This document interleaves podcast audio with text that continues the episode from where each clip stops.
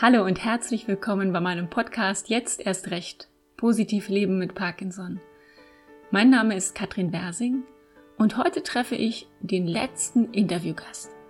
Aber keine Sorge, nur für dieses Jahr 2021. Und das ist Thorsten Heyer.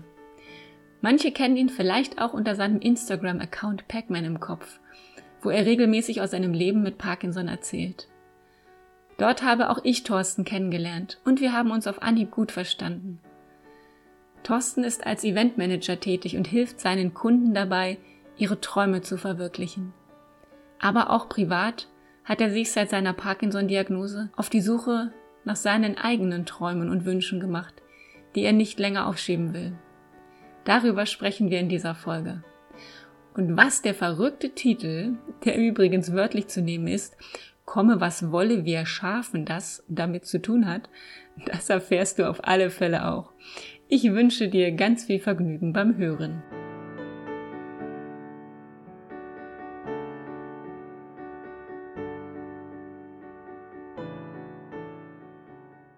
Hallo Thorsten, ich freue mich, dass du heute da bist. Herzlich willkommen bei mir im Podcast. Hallo Katrin, schön, dass ich da sein darf. Super, dass es geklappt hat. Und ich sehe schon, bei dir scheint die Sonne so schön zum Fenster rein, wohingegen bei mir ziemlich düster und grau alles ist. Aber wir machen es uns hier trotzdem nett. Ähm, um so ein bisschen einzusteigen, Thorsten, wir beide haben ja die Diagnose Parkinson ungefähr zur selben Zeit erhalten, also im Jahr 2019. Wir sind beide jung betroffen, wie man so schön sagt, äh, noch berufstätig und ja irgendwie in einer ähnlichen Lebenssituation. Und deswegen finde ich es besonders toll, dass wir uns heute austauschen können. Aber lass uns doch wie immer gerne im Hier und Heute ankommen. Worüber hast du denn heute schon gelacht? Ähm, heute habe ich drüber gelacht. Also es ist so ein kleines Ritual. Ich stehe immer gegen 7 Uhr auf und dann gehe ich auf die Couch und wir haben ja zwei Hunde. Und der eine will dann immer erstmal kuscheln. Und der zweite war heute Morgen, weil ich ein bisschen früher aufgestanden bin, noch im Tiefschlaf und hat geträumt. Und der träumte so ganz süß, äh, wie wenn er in einem äh, Laden wäre, wo es irgendwie Hundeknochen umsonst gibt und träumte vor sich hin und reibte sich die Nase. Und es war irgendwie ein schönes Bild zum Schmunzeln, wie unterschiedlich die Hunde träumen. Und klein Otto träumte sich in den siebten Himmel und das war so der Einstieg in den Tag. Das ist ja eine schöne Sache, auch wenn man, wenn man Tiere hat, ne? dass man einfach mit denen nochmal anders in den Tag startet. Ja, auf jeden Fall. Also ohne Tiere hatte ich noch nie ein Leben. Also mich haben schon Tiere immer begleitet und der Hund eigentlich schon seitdem ich mit Micha zusammen bin, haben wir eigentlich auch immer Hunde. Ja, schön, super. Das passt ja auch zum Leben auf dem Land, genau. Genau. Wenn wir mal so ein bisschen einsteigen in äh, deine Krankheitsgeschichte und das Thema Parkinson, wie war denn das, als du vor zwei Jahren die Diagnose erhalten hast? Ähm, Hast du da schon eine Vermutung gehabt oder kam das für dich total überraschend? Ähm, ich sag mal, das war ja ein längerer Prozess, äh, bis die Diagnose gestellt worden ist. Und äh, umso mhm. mehr Zeit ins Land ging, äh, googelt man natürlich dann auch Symptome und äh, liest sich quer. Und ich sag mal, hat man es schon geahnt, habe eigentlich so eine kleine Odyssee hinter mir, glaube ich, wie jeder, der die Diagnose Parkinson hat. Also ich habe mit dem Orthopäden eigentlich angefangen wegen Rückenschmerzen und dem habe ich erklärt, dass mein linker Arm sich irgendwie so nicht mehr mitschwingt beim Gehen. Und äh, der schickte mich dann direkt zum Neurologen. War halt ich bei mehreren Neurologen hintereinander gewesen. Irgendwann war es dann natürlich, dann zählt man eins und eins zusammen. Bei mir war es so, dass ich immer extrem verbrannt gerochen habe. Und also das heißt, mein Riechsinn war ja schon eingeschränkt. Erschöpftheit habe ich dann durch meinen Job irgendwie eher gedacht, dass das dadurch kommt. Und so äh, wusste ich nicht, dass das irgendwie alles zusammengehört. Ja. Aber als die Diagnose dann äh, natürlich ausgesprochen war von dem Oberarzt, dann war es auch ein Stück weit Erleichterung, weil dieses Bangen über Monate dann einfach dann auch ein Ende hatte. Ja, und ich meine, so, so blöd wie es dann ist mit der Diagnose, ich habe damals auch gedacht, es ist einfach schön, irgendwas zu wissen. Ich hatte ja auch stark so psychosomatische Probleme, dass ich auch irgendwie dachte, ich muss vielleicht bald in die Psychiatrie oder so, weil ich irgendwie auch nicht mehr wusste, woher diese Ängste kommen und mhm. die Depressionen und es war dann auch schön irgendwo zu wissen, ähm, ich bilde mir das nicht ein, das, das hat tatsächlich einen Hintergrund. Ähm, diese verschiedenen Puzzleteile, ich finde, das ist ja auch was, was man ja mit Parkinson überhaupt nicht verbindet. Also ich, ich jedenfalls auch nicht, bevor ich davon betroffen war. Und dass es so, so vielfältig ist, ne? Das ist ja das Besondere bei der Krankheit auch, ja. Also bei mir war es so, habe so Lederstiefel, die ich im Winter anhab und habe mich immer ab und zu gewundert, warum am linken Fuß die Kappe vorne abgeschrappelt ist. Ne? Ja, weil ich mit dem linken Fuß immer an den Treppen dran hängen bleibe, ja. Und also bei mir ist halt die, sage ich mal, sehr linksseitig alles, die Einschränkung. Und klar, mein linker Fuß geht halt nicht mehr so mit, wie er mitgehen soll. Und es waren dann viele kleine Puzzleteile, die sich ja dann zum gesamten Puzzle zusammengefügt haben. Ja, genau. Da ist man froh, wenn man endlich weiß, woran man ist. Genau. Ähm, was ich bei dir ja besonders finde, du bist mir vor einigen Monaten bei Instagram aufgefallen mit deinen sehr ehrlichen und offenen Posts, wo du deine Krankheitsgeschichte teilst. Mhm. Ähm, das ist ja schon was, was nicht jeder macht oder wo auch viele Hemmungen haben. Äh, ich habe dich auch in einem tollen Fernsehbericht vom SWR gesehen. Wie kam es denn dazu, dass du da überall öffentlich zu sehen bist und warst? Sag mal, Instagram mache ich, glaube ich, wirklich schon seit zwei Jahren, seit der Diagnose. Das sind eigentlich zwei Beweggründe. Einmal ist der Grund, dass äh, ich auf Instagram schon als Plattform mit, zum Austausch mit anderen Menschen äh, genutzt habe. Also wir, wir sind ja auch Pflegeeltern, hatten da auch einen Pflegeeltern-Account und haben gemerkt, dass wir dann natürlich da sehr viel Austausch mit anderen Pflegeeltern haben. Und das habe ich mir natürlich äh, auch mit dem, mit meinem Pac-Man im Kopf-Account erhofft, äh, mit anderen Parkinson-Erkrankten in Austausch zu kommen was ja zum Beispiel bei dir jetzt auch geklappt hat. Ne? Wir haben uns dadurch ja auch kennengelernt. Genau. Ja, und vielleicht auch anderen, denen ich voraus bin, die jetzt vielleicht erst die Diagnose bekommen und sich vielleicht auch bei Instagram schlau machen, ist, ist es vielleicht auch eine Hilfestellung, ähm, ihnen zu zeigen, wie mein Alltag so aussieht. Und der zweite Beweggrund für mich ist es auch vielleicht ein Stück weit ein digitales Tagebuch, ne? also darüber zu schreiben, wie es mir geht, kann ich besser als drüber reden manchmal, deine Gedanken von der Seele zu schreiben und vielleicht sie auch da festzuhalten. Und ja. ich scrolle natürlich auch in den Verlauf mal runter und gucke mal, wie ging es mir vor einem Jahr oder was war vor anderthalb Jahren. Und das sind eigentlich so die zwei Beweggründe, warum ich diesen Account habe. Ja, das einfach so ein bisschen nachhalten, das ist schon gut. Und, und letztendlich hat ja jeder so seinen eigenen Weg, ne, der Krankheitsverarbeitung und Bewältigung. Und ich glaube, das Schreiben kann einem wirklich, also ich wollte das auch immer mal anfangen, habe irgendwie immer nicht den Draht dazu gefunden. Aber ich glaube, das kann einem total helfen, auch zu sortieren. Ne? Genau, also das Sortieren ist eigentlich sehr schön. Und äh, sage ich mal, das von der Seele runterschreiben ist dann auch einfach so, wo einfach alles mal gerade still steht und ich meine Gedanken halt einfach runterschreibe. Und auf jeden Fall ist es äh, ein guter Weg für mich, mit der Erkrankung auch, glaube ich, noch ein Stück weit offener und ehrlicher mit umzugehen. Und wie du so schön sagst, da hört man raus, dass es für dich eben auch eine Möglichkeit ist, im Hier und Jetzt zu sein. Ne? Andere meditieren oder gehen laufen oder ähm, machen Musik und für dich ist mhm. das Schreiben. Ne? Dieses, ich glaube, das ist ja auch das, was wir immer wieder brauchen. Ne? Dieses nicht immer nur äh, in der Zukunft sein und äh, eben was zu tun ist, sondern wirklich im Moment anzukommen, ja. Ja, und äh, es geht auch, glaube ich, darum, die Vielfältigkeit der Erkrankung zu zeigen. Ne? Also wir sind ja alle ein bunter Haufen. Ich folge ja auch vielen anderen Parkinson-Erkrankten einfach zu sehen, dass, dass man nicht alleine ist. Das ist, glaube ich, das Schöne, weil genau. Instagram war für mich auch ein guter Austausch. Ich stehe mit vielen in engem Kontakt. Sage ich mal, meine Selbsthilfegruppe vielleicht. Ja, das, und das ist ja schön, dass es die Möglichkeiten gibt heutzutage. Ne? Also nicht nicht jeder braucht das so nah mit dem Treffen und Sehen. Und ich glaube, mhm. für gerade für viele ist es auch dieses erstmal Schreiben ist noch nicht sehen, ist noch nicht so richtig nah dran sein. Ne? Das ist vielleicht auch so eine gewisse Distanz, die es auch manchmal braucht, gerade am Anfang vielleicht, um damit besser umgehen zu können. Genau. Aber es finde ich schön, dass du da so deinen Weg gefunden hast. Ja. Ähm, beruflich bist du selbstständig und zwar schon seit 18 Jahren. Du hast dein eigenes Unternehmen im Eventbereich. Und wie das bei Selbstständigen ja so ist, arbeitet man wahrscheinlich und du auch viel und ständig. äh, wie lässt sich das dann mit Parkinson vereinbaren? Natürlich lässt sich irgendwie vereinbaren, äh, in meiner Vision natürlich besser als die, der Alltag zeigt. Klar habe ich Vorteile, zum Beispiel, äh, wir hatten uns ja letzte Woche schon mal drüber unterhalten, dass ich viele Therapien die Woche mache, die ich äh, vielleicht natürlich mir als Selbstständiger als zeitlich eher leisten kann, als äh, wenn ich jetzt Angestellter wäre und äh, fünfmal die Woche äh, zum Arzt oder zum Physiotherapeuten gehe. Ähm, natürlich, das ist die positive Seite. Negativ gesehen fehlt mir natürlich die Zeit wieder als Selbstständiger, ne, weil es meine Arbeitszeit ist. Bedingt durch Corona sind wir auch im Homeoffice, so dass ich mir halt natürlich auch die Freiheit rausnehmen kann, wenn es mir mittags mal einfach äh, schlecht geht oder ich so einen Durchhänger habe, dass ich mich auch mal hinlege Also ich kann mir meine Zeit vielleicht besser einteilen, aber ich mache es zu selten. Also ich glaube, da ist noch Luft nach oben. Ansonsten ähm, sage ich mal, mein Team hat natürlich diese Info von mir, von Micha sehr früh bekommen, dass ich an Parkinson erkrankt bin und die unterstützen mich da auch sehr, haben auch jetzt, sage ich mal, im Laufe der Zeit auch nochmal ein bisschen mehr Verantwortung übernommen oder auch Tätigkeiten, die ich vorher gemacht habe, die sie jetzt machen, um mich auch ein Stück weit zu entlasten. Und ich merke auch schon, äh, bevor ich den Transporter auslade, springt schon ab und zu mal jemand vor mich her und sagt, nee, nee, lass gut sein, das mache ich. Und ähm, also da habe ich ja, wirklich toll. ein Team, die mich unterstützen.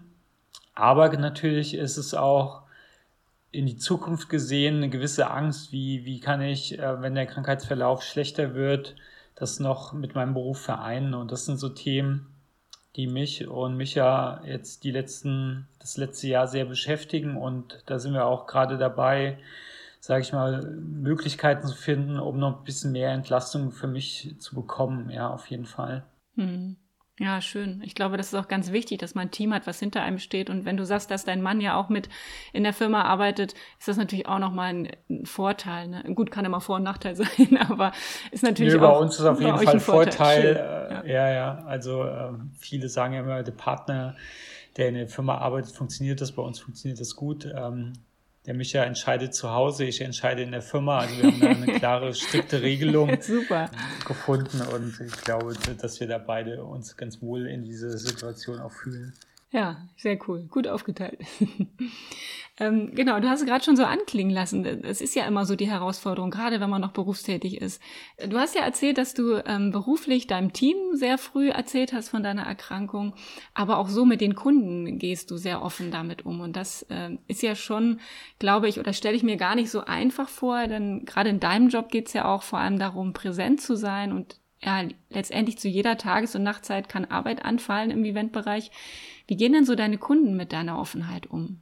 Ja, mir war es wichtig. Wir sind ja, sage ich mal, sehr stark im Hochzeitsbereich tätig. Das ist ja eine sehr emotionale Arbeit, die wir da tätigen und eine emotionale Ebene zu unseren Kunden. Und äh, deshalb war mir wichtig, damit auch ehrlich umzugehen mit meiner Krankheit und damit äh, öffentlich zu gehen, äh, weil das, glaube ich, zeichnet auch so ein bisschen mein Unternehmen und mich aus, dass ich immer sehr ehrlich und bodenständig bin und da gehört es nicht dazu, sowas zu verheimlichen.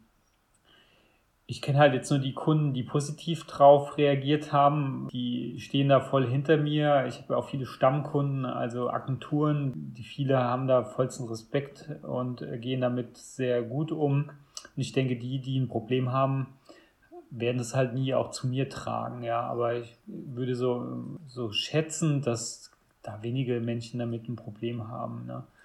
Und ähm, es ist ja auch so, dass unser Team so aufgestellt ist, das Unternehmen schon auch ein Stück weit ohne mich funktioniert. Das haben wir die letzten zwei Jahre jetzt auch aufgebaut. Also das heißt, auch wenn ich jetzt mal eine Auszeit von, ich sag mal, sechs, acht Wochen bräuchte, würde das funktionieren. Also es waren auch ein paar Kollegen, die dann mir auch geschrieben haben oder mich angerufen haben und sagen, du vollster Respekt, was du da getan hast ich habe auch selbst eine chronische Krankheit, aber ich, schaffe es nicht, damit so öffentlich umzugehen. Ne? Also von daher hat man dann auch eine ganz andere Ebene der Zusammenarbeit auf einmal, ne? weil einen einfach was verbindet. Und das ist ja auch toll, was dadurch entstanden ist. Oder bin ich mir sicher, dass es der richtige Weg war, ja. Für mich war es auch so, klingt jetzt vielleicht ein bisschen doof, ich wusste irgendwann schon gar nicht mehr, wem ich gesagt habe, dass ich Parkinson habe. Also, ich weiß nicht, ob du das kennst also, ne, dann, dann, dann fragst du, weißt du schon? Ja, was denn? Ja, ich habe Parkinson. Ja, hast mir doch schon erzählt. Das kenne ich. Okay, tut mir leid, ich wollte es jetzt ja, nicht kenne ich gut.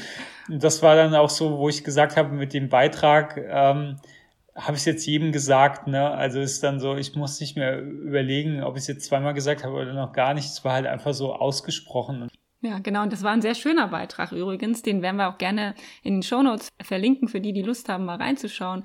Ein kurzer Beitrag zum Thema Parkinson und aus deinem Leben. Ja, fand ich sehr, sehr schön und sehr authentisch auch. Ja, auf jeden Fall. Also bin ich auch ganz froh. Also wir hatten da äh, einen ganz guten Redakteur, den ich schon von früheren Beiträgen kannte und der auch ganz ähm, behutsam mit diesem Schnitt umgegangen ist und da jetzt keine Drama-Story geschnitten hat und ihn so mit Inhalt bestückt hat, wie, es mir aus dem Herzen gesprochen hat. Die Krankheit hat auch deinen Blick aufs Leben verändert, das hast du mir erzählt. Und ähm, du hast dich relativ schnell auch zu ungewöhnlichen Abenteuern aufgemacht, finde ich zumindest. Du lebst mit deinem Mann in der Nähe von Mainz, ziemlich ländlich. Und äh, ihr beide seid äh, vor einer gewissen Zeit aus eurem Haus ausgezogen und habt acht Monate im Wohnmobil gelebt. das ist ja auch aufregend. Was waren denn da eure Beweggründe? Und äh, ja, genau, so nebenbei gefragt, wie schafft man das eigentlich, so lange zu zweit auf nur ein paar Quadratmetern zu leben? Ja, wir haben das geschafft. Ich glaube, wir hatten beide Angst irgendwie auf, äh, ich weiß gar nicht, wie viele Quadratmeter, wir haben immer 12 oder 14 gesagt, wir haben es nie ausgemessen. 13. Was waren die Beweggründe? Ja. 13, genau, 13,4. Ähm, also ich sag mal, als die Diagnose kam, war mir klar, ich äh, möchte mein Leben verändern und möchte mehr das genießen, was ich irgendwie immer vor mir hergeschoben habe. Also ich war immer so, ich habe gesagt, ich mache jetzt Blickfang noch so und so viele Jahre und dann, ähm, keine Ahnung, dann habe ich so viel Geld verdient oder kann mein Unternehmen verkaufen oder was auch immer und dann genieße ich mein Leben. Und dann war klar nach der Diagnose, nee, ich kann nicht mehr so planen, ich muss jetzt meine Wünsche erfüllen. Der Job ist immer noch wichtig, ich liebe ihn, aber er darf nicht mehr so viel Stellenwert in meinem jetzigen Leben haben. Ich habe nur für meinen Beruf gelebt eigentlich. Und dann habe ich mir einfach mir in Ruhe Gedanken gemacht, was möchte ich eigentlich, wo möchte ich hin, was möchte ich noch erreichen. Und das sind einfach so ein paar Punkte, die mir dann wichtig waren. Und einmal war das Thema, sich von dem ganzen Ballast zu befreien. Also wir haben in einem Haus gewohnt, man darf es gar nicht äh, laut sagen, das hatte 250 Quadratmeter.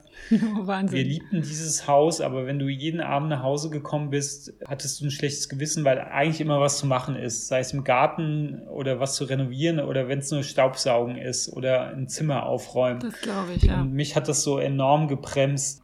Ich fing dann damit erstmal an, dass ich meinen Klamottenschrank aufs Minimalste minimiert habe und so viele Sachen weggeschmissen habe. Und dann war eigentlich das Thema, dass wir gesagt haben, wir wollen uns ein Wohnmobil kaufen und mal längere Zeit wegfahren. Das war das Ziel. Dann, wie das Leben so spielte, äh, in meinem Leben glaube ich immer, kam wieder was dazwischen. Dann kam Corona und wir konnten dann natürlich nicht reisen, aber konnten auch nicht mein Unternehmen alleine lassen, weil es natürlich brenzlig ist für uns. Und dann hatten wir das Wohnmobil und ähm, aber auch noch dieses große Haus. Und dann und irgendwann fiel die Entscheidung und dann haben wir im September im Prinzip unseren kompletten Haushalt aufgelöst, bis aufs Minimalste, was wir wirklich brauchen und sind dann acht Monate ins Wohnmobil gezogen. Und es war eigentlich wir sind jetzt sehr lange zusammen, jetzt muss ich kurz rechnen, ähm, 18 Jahre auch, witzigerweise. Und ich glaube, es war eine der schönsten Zeit, die wir hatten. Also klar ging, gingen wir uns auch mal auf den Geist, aber es, es war so schön. Also auch wenn irgendwie die Aussicht nicht ganz so toll war, weil wir nie so weit kamen mit dem Wohnmobil. Ja, okay. Aber es war wirklich eine schöne Zeit, die uns auch nochmal viel näher gebracht hat. Oh, okay, toll. Und wir auch den anderen nochmal mehr wertgeschätzt haben. Ne? Weil man muss sich natürlich in so einem Wohnmobil total organisieren. Man kann da nichts rumliegen lassen oder man muss überlegen, äh, wenn man jetzt aufsteht, dass man alles tätigt, weil sonst muss man über den anderen wieder fünfmal drüber steigen. Ja, und es war wirklich eine spannende Zeit. Und dann war aber so irgendwann auch die Zeit nach acht Monaten, und dann haben wir gesagt, okay, wir suchen uns jetzt zumindest mal eine Wohnung, aber haben uns dann echt eine kleine Wohnung, ich glaube, wir haben jetzt hier um die 70 Quadratmeter, ja, und zwar alles so riesig und man muss beim Duschen nicht mehr genau überlegen, ob man jetzt noch eine Sekunde länger duscht oder nicht, weil das Wasser kommt automatisch nach, man muss den Wassertank nicht nachfüllen. Also auch da hat man wieder gemerkt, was, was für ein Luxus man hat, in, in einem mhm. Haus oder in der Wohnung zu wohnen und was so vieles selbstverständlich ist, was vorher nicht so selbstverständlich war. Aber wirklich eine spannende Zeit. Also Weihnachten im Wohnmobil war schon sehr schön. Genau. Wo steht der Tannebaum? Auf dem Lenkrad. Der, der, stand vor dem Wohnmobil dann wirklich. Ah, also wir hatten dann, da Micha ja auch Raucher ist, habe ich ihm dann so eine kleine Almhütte gebaut. Äh, ähm, eine Kochstelle und da war auch der Tannenbaum, also war richtig romantisch sogar. War richtig Weihnachten auch bei euch trotzdem. Ja, ich finde das total spannend, weil es gibt ja auch so diese Tiny House Bewegung, ne, dass man wirklich so weg von dem ganzen Ballast, wie du sagst, eigentlich haben wir so viel, wir haben viel zu viel Kram und ganz viel brauchen wir gar nicht. Und wenn man wirklich mal diesen Versuch wagt und so guckt, was brauche ich denn wirklich? Und dann glaube ich, bleib, bleibt am Ende auch ganz wenig übrig. Und ich finde es toll, dass ihr diesen Versuch mal gewagt habt und nicht nur an materiellen Dingen, sondern auch an emotionalen Dingen. Was brauche ich wirklich? Und dass man dann natürlich mehr äh, Zeit und Gelegenheit hat oder auch mehr voneinander mitbekommt natürlich. Das finde ich schon besonders, ja. Spannende Erfahrung. Dazu passt ja auch noch, dass du so mittendrin, was heißt mittendrin, vielleicht auch schon länger, deine Leidenschaft fürs Schäferleben entdeckt hast. Und das ist ja, finde ich, ganz besonders ungewöhnlich, wenn man bedenkt, dass du Eventmanager bist, jemand, der plant und viel so in Aktionen ist. Und wie kommt man sozusagen als Eventmanager darauf, Schafe zu hüten? Erzähl uns doch mal ein bisschen mehr davon. Und vor allem auch, was ist das Besondere für dich an dieser Arbeit und an diesem Leben? Also das ging eigentlich aus der Situation heraus, in sich reinzuhören und zu überlegen, was, was will ich, was macht mir Spaß. Und da gab es so, so ein ganz komischer Moment für mich. Ich bin mit dem Auto gefahren und bin an der Schafsherde vorbeigefahren. Und das hat, klingt jetzt ein bisschen komisch, relativ viel in mir bewegt. Und ich habe gemerkt, dass Schafe mich total interessieren. Also es gibt dann auch noch so, so einen anderen Moment, als ich den Speicher aufgeräumt habe, hatte ich so eine alte Umzugskiste, in der Andenken drin waren. Und dann habe ich diese Kiste aufgemacht. Das war so aus der Zeit, wo ich ungefähr 20 war. Da waren total viele Karten drin von Bekannten mit Schafen drauf, kleine Schafsfiguren. Also da war alles voller Schaf. Und da habe ich gemerkt, krass, ich war ja total der Schafsfan schon früher in meiner Jugend. Da hatte auch als Jugendlicher mal Schafe. Hast gar nicht gemerkt. Und nee, ich habe das einfach ausgeblendet, ne? Und einfach so, mhm. da war einfach der Job immer äh, vordergründig. Und dann habe ich gemerkt, nee, das ist eigentlich eine große Leidenschaft habe ich mich ja davon erzählt und ja, dann guck doch mal, ob du irgendwo mal ein Praktikum machen kannst. Und dann habe ich gesagt, okay, mache ich. Das war dann auch die Zeit von Corona. Wir hatten im Unternehmen nicht viel zu tun. Also es war dann auch wirklich die, der Zeitpunkt passte. Und dann habe ich mich als Schäfer ja, beim Schäfer zum Praktikum beworben. Das war ein bisschen schwierig, weil die dann so reagiert haben wie du, wie ein Eventmanager will jetzt unsere Schafe hüten. Das geht ja gar nicht. Und Schäfer sind ja auch so ein bisschen eigensinnig und eigen, eigenbrötelig. Äh, also so der Einstieg war nicht ganz so leicht. Und dann habe ich aber einen Schäfer auf, auf der Schwäbischen Alb gefunden, den Sven. Da war ich dann letztes Jahr das erste Mal, glaube ungefähr so eine Woche. Und das war eigentlich ja eine wundervolle Zeit. Ähm, was gibt mir das? Also einmal ist es so, dass da, sage ich mal, das minimalistische Leben nochmal anders ist. Ich schlafe da wirklich im Zelt ohne fließend Wasser, ohne Strom, also bist mitten in der Natur. Ich glaube, ich habe auch seit 20 Jahren das erste Mal wieder im Schlafsack geschlafen auf der Isomatte, ja. Und ähm, aber es ist schön, irgendwie nachts ja die Natur zu hören oder den Sternenhimmel zu sehen. Ja, und dann ist es halt diese Verbindung zwischen Natur und natürlich Tieren und den Schafen. Also es ist eine wirklich schöne Zeit, die ich da verbringen durfte. Also ich war dieses Jahr auch nochmal eine Woche dort. Da war auch gerade Lammzeit gewesen. Das war dann auch super. Ah, schön. Es ist halt so ja. diese Besinnung zurück zur Natur. Ich äh, sage immer, mein schönstes Erlebnis ist eigentlich auf der Wiese zu sitzen und um dich rum fressen 500 Schafe Gras. Dieses äh, ähm, Geräusch bewegt so viel in mir. ja, Wahnsinn. Besser als jede Dopamintablette. Es erdet mich und ja, es gibt mir total viel und Schafe sind so gutherzige, schlaue Tiere. Also man sagt, die sind doof, aber die sind gar nicht doof und man merkt dann auch nach einer Woche, dass, dass einfach so Schafe, ja, die auch so eine Beziehung schon zu dir aufbauen. Und dann kam immer das gleiche Schaf zu mir und entsteht dann auch so eine Bindung. Viele sagen, mach doch eine Umschulung zum Schäfer. Wäre ich sofort dabei, aber ich habe ja noch ein Unternehmen und zweitens ist natürlich mit der Parkinson-Erkrankung Schäfer auch nicht der perfekte Beruf, weil es körperlich harter ja, Job ist. Stimmt. Aber mein Wunsch wäre, da trotzdem irgendwie eine Verbindung zu haben und äh, sei es nur, dass ich jedes Jahr ein Praktikum machen kann bei einem Schäfer und ähm, so meine Leidenschaft da wieder leben kann. Ja, ich finde das total toll. Und es ist, ist ja im Leben immer so, finde ich, dass, dass so Türen aufgehen, egal was passiert oder vielleicht, wenn Türen zugehen, gehen andere irgendwo auf. Man muss sie sehen, man muss sie wahrnehmen und man muss durchgehen vor allem und sich das trauen. Ne? Und vielleicht hätte manch anderer gedacht, naja, wäre ja ganz schön mit den Schafen, aber kann ich mir nicht erlauben und kann ich mir nicht leisten und wie auch immer. Und du hast es gemacht und ich glaube, das ist so wichtig, einfach Dinge auch zu machen, auszuprobieren und dann so den eigenen Weg zu finden. Also ich glaube, wichtig ist, nie, nie so viel drüber nachzudenken, ne? Also zu überlegen, was bringt mir das, was habe ich davon oder äh, was, was kann schiefgehen, sondern einfach tun und machen, ne? Und also ich glaube, die Zeit ist kostbar Von daher sollte man die jede Chance nutzen. Und also ich würde viel gerne noch viel mehr machen. Jetzt äh, klingt das schon so, als wenn ich schon so total viel gemacht hätte. Also es gibt noch so viele auf meiner Liste und manchmal bremse ich mich oft sehr selbst aus. Aber äh, ist auch schön, jetzt mit dir drüber zu reden und dann äh, ist man auch vielleicht, vielleicht bin ich jetzt auch sogar ein bisschen stolz auf mich, weil ich merke, ich habe doch schon viele Sachen gemacht, ne? Also ähm, auf jeden Fall. Ähm, von daher war es gut. Aber ich glaube, neues Jahr, neues Glück. Also da gibt es noch ein paar Dinge, die ich auf jeden Fall gerne machen möchte. Genau, das ist auch so wichtig, dass man Dinge auf seiner Liste hat, einfach die Zuversicht behalten. Genau. So, wir sind in der Zeit schon ziemlich weit, wie immer. Irgendwie habe ich nie das Problem, dass ich zu wenig Gesprächsstoff habe. Thorsten, ich frage mich ja oft, wie viel wir so das Thema Parkinson in unserem sozialen Umfeld thematisieren sollen. Also wir selbst spüren ja die Auswirkungen und Einschränkungen natürlich, also hautnah jeden Tag. Aber ich selber habe immer oft so das Gefühl, in so einem Spagat zu sein. So einerseits offen mit der Diagnose umgehen zu wollen und andererseits aber auch die Menschen in meinem Umfeld nicht damit zu überfordern, also nicht ständig davon zu reden.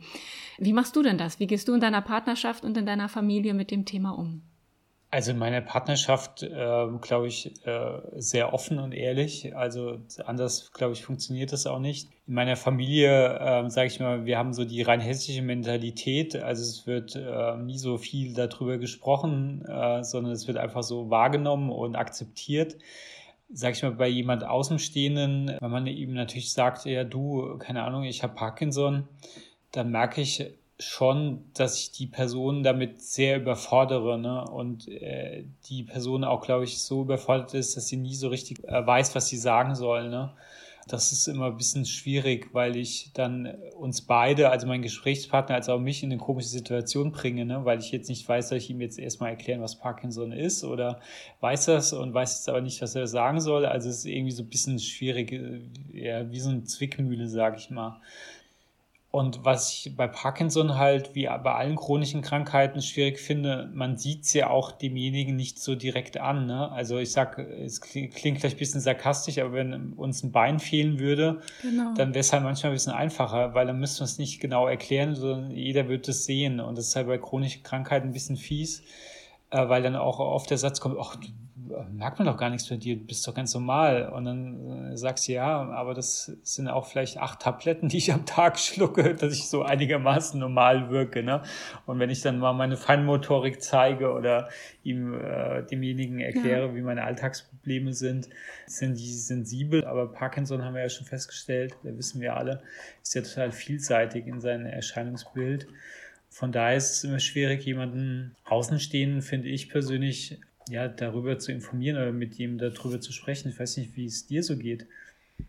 Ja, also ich gehe da auch sehr offen mit um. Ähm, ich kann das genauso äh, unterschreiben. Mir geht es auch oft so, dass ich dann, wenn ich davon erzähle, entweder habe ich das Gefühl, die anderen kennen Parkinson gar nicht so gut, was ja gar nicht schlimm ist, ging mir ja genauso.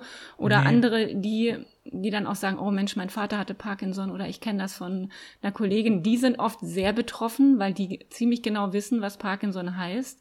Und dann bin ich oft in der Situation, dass ich, dass, dass ich die anderen trösten muss. Dass ich dann oft so sage wie, aber so schlimm ist das noch gar nicht bei mir. Und die sagen, oh Gott, und wow, wie wird denn das? Und nein, und deine Familie. Dann mal denke, äh, okay, das wollte ich jetzt auch nicht, dass die anderen so fertig sind davon. Mhm. Ja, und da bin ich oft immer so, einer, so einem Gefühl von, ähm, sage ich einfach, dass es mir gut geht, ne? auch wenn es vielleicht einzelne Teile nicht gerade nicht so optimal sind. Oder lade ich das auch bei den anderen ab, ne? Genau, also ist halt auch bei meinen Eltern, ne? Also ich habe immer das Gefühl, dass ich auch meine Eltern nicht überfordern will, ne? Die so ja viel älter sind als ich und ähm, dann sehen, dass ihr Sohn schon Parkinson hat, ne? Und ähm, da versucht man dann auch nur das Nötigste zu erzählen, äh, um sie halt auch nicht vielleicht noch mehr zu belasten, wie sie schon sich mit der Krankheit so so beschäftigen. Das ist immer ein bisschen schwierig und bei unserer Tochter, sag ich mal, also es gibt auch so eine witzige App ähm, für Kinder, ich weiß nicht, ob du die kennst, wie so eine Computer-App. Parkinson verstehen, die heißt die, wie so ein Professor, der quasi die Parkinson-Krankheit erklärt. Und das habe ich mit ihr zusammen auf dem Handy gemacht. Also ist auch so ein bisschen interaktiv. Der hat so einen Ärztekoffer, muss dann so mit das Handy reinhalten und und das hat ihr total viel geholfen zu verstehen auf Kindbasis, was der Papi quasi an Krankheit hat. Ne? Und sie ist dann auch so, die dann schon manchmal sagt, soll ich dir die Schuhe binden? Und dann sage ich, nee, lass mal, hat noch fünf Jahre Zeit. Ne? Ja. Also ich glaube, man muss dafür jeden passenden Moment irgendwie die passende Weise finden. Ja, Immer so, wie es passt, genau. Ja, danke schön. Das fand ich jetzt spannend, auch mal deine Sichtweise zu hören. Thorsten, wir sind schon bei der letzten Frage angelangt und die ist ja wie immer, was magst du den Menschen, die jetzt zuhören, noch mit auf den Weg geben? Oh, jetzt ähm, die Frage hast du mir ja schon geschickt und ich wollte mich noch darauf vorbereiten, aber ich habe sie, glaube ich, überlesen.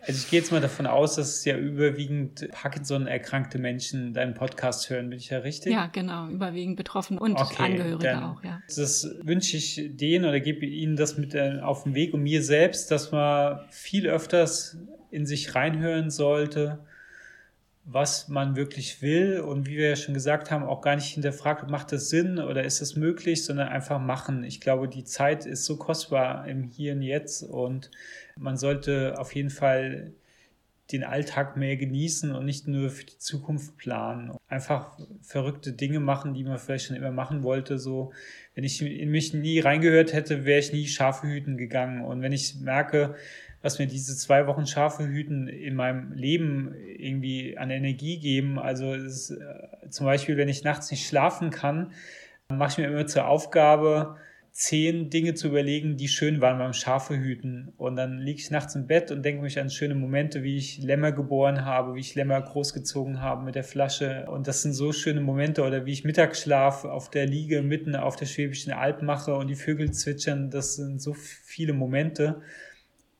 die geben mir so viel und es war einfach nur dieser Schritt, nicht zu überlegen, ob das macht das Sinn, sondern einfach zu machen. Und von daher kann ich das vielleicht allen mitgeben. Überlegt, was wolltet ihr machen oder hört in euch rein, was macht euch Spaß und tut es einfach. Genau, einfach tun. Ja, sehr schön. Finde ich richtig. Thorsten, ich danke dir ganz, ganz herzlich für unser Gespräch heute. Du hast auch so viele neue Gedanken nochmal gehabt, neue Ideen und auch so dieses einfach mal wirklich was anderes machen, als man sonst macht. Ne? Einfach mal was ganz anderes tun. Das einfach wirklich sich trauen und, und was starten und dafür bist du ein super Beispiel. Und ich danke dir von Herzen für dieses Gespräch, wünsche dir alles Gute und auf jeden Fall schon mal schöne Weihnachten. Ja, danke und vor allen Dingen dir auch, Katrin, vielen Dank für den Podcast, dass du den überhaupt ins Leben gerufen hast und damit ja auch für uns alle Erkrankten einen coolen Beitrag leistet in der Öffentlichkeit, um mehr über die Krankheit zu erfahren und sie besser zu verstehen als Außenstehende. Von daher auch wirklich danke für die ganze Arbeit, die du tust und da so viel Herzblut reinsteckst. Das muss auch erwähnt sein. Danke dir, ja. Ich mache das auch wirklich von Herzen gerne und da muss man mal gucken, dass man nicht zu viel macht, aber mir selber bringt dieser Podcast einfach so unglaublich viel und es ist immer schön, andere Menschen da mitzunehmen, ja. Auf jeden Fall danke für deine Worte und für deine Zeit. Ja, auf jeden Fall gerne. Mach's gut, Thorsten. Schöne Weihnachten. Ja, genau. Schöne Weihnachten. Ciao. Tschüss.